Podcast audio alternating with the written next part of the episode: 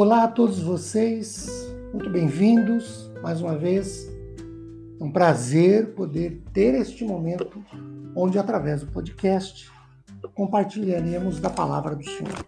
Abra sua Bíblia, por favor, no Evangelho de João, no capítulo 20, para a leitura do versículo 19. Ele diz assim: Ao cair da tarde daquele dia, o primeiro da semana, Trancadas as portas da casa onde estavam os discípulos com medo dos judeus, veio Jesus, pôs-se no meio deles e disse-lhes: Paz seja convosco. Meus queridos, nós lemos aqui um trecho bíblico com algumas particularidades com as que nós vivemos nos dias de hoje. Por exemplo, primeiro, os discípulos estavam no que a gente pode chamar de isolamento social. Afinal, eles estavam em casa com as portas trancadas.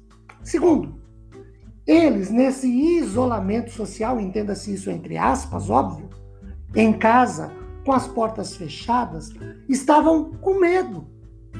Medo do que estava lá fora. No caso dos judeus, medo de serem apanhados, medos de serem mortos era um medo real, não imaginário. Era um medo real, era um fato.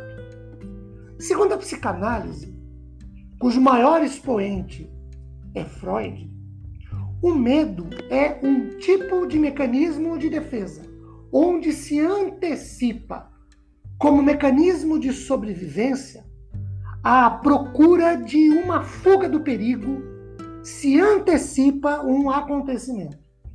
Queridos, sentir medo como mecanismo de sobrevivência ou como mecanismo de defesa contra a possibilidade do perigo, do mal, da morte, é absolutamente normal.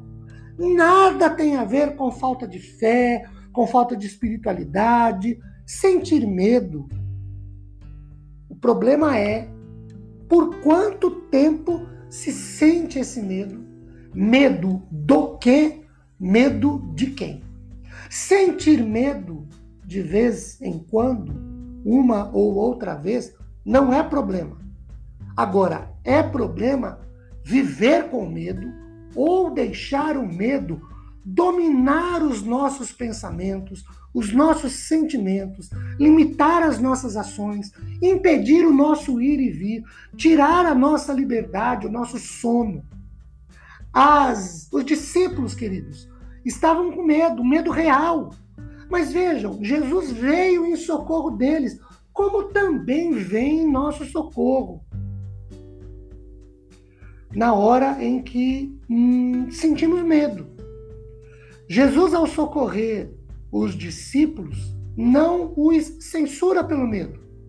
Não os acusa de falta de fé ou de espiritualidade ou de santificação. Apenas aparece entre eles e diz: paz seja convosco. É isso que o Senhor nos dá no momento em que nós nos sentimos amedrontados, uh, se nos sentimos medrosos, ele diz: Minha paz vos dou.